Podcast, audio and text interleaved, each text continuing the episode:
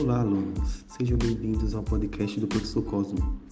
No episódio de hoje, vamos discutir um tema muito importante e interessante, o cyberbullying. Já ouviram falar? Então vamos descobrir.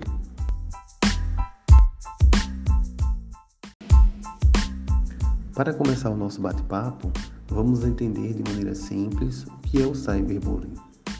O cyberbullying pode ser entendido como qualquer tipo de exposição vexatória de uma pessoa na internet, incluindo provocações, xingamentos, humilhações ou chantagem. Geralmente, essa situação costuma ocorrer com frequência.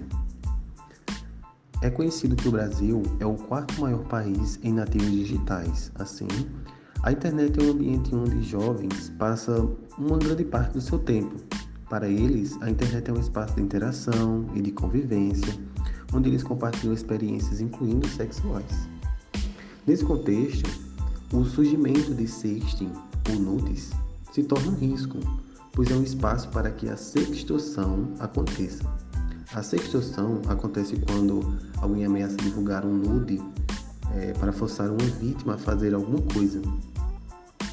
E essa é uma prática característica do cyberbullying.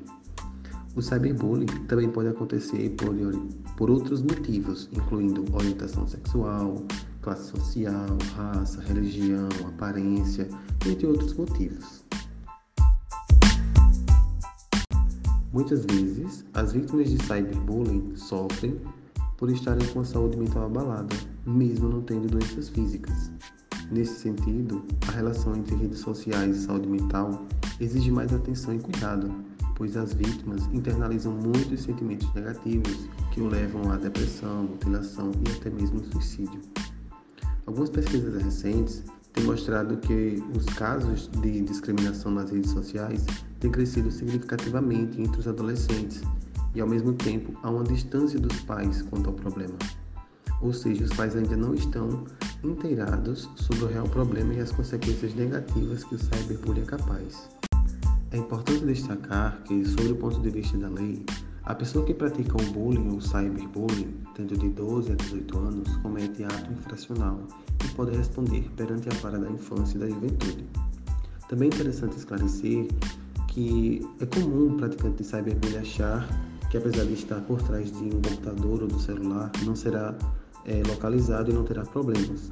Contudo, a justiça possui meios de seguir o, chamado traço digital e localizar de onde viu as mensagens e localizar assim o opressor. Como consequência, o praticante do cyberbullying tem o seu registro na vara da infância e da juventude criminal. Pode prestar serviços públicos, pagar multas e ter vistos negativados.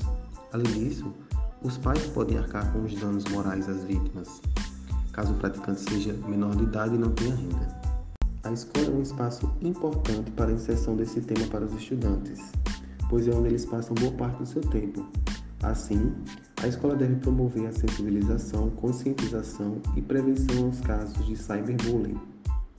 Antes de seguir para o fluxo de denúncias, é importante que a escola desenvolva ações para prevenir, mediar, reportar e acompanhar o cyberbullying, estabelecendo assim competências socioemocionais previstas como uma das premissas na educação para o século XXI.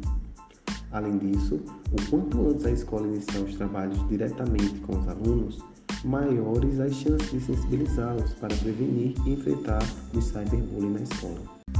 Então, pessoal, nesse episódio aprendemos um pouco sobre o bullying e cyberbullying.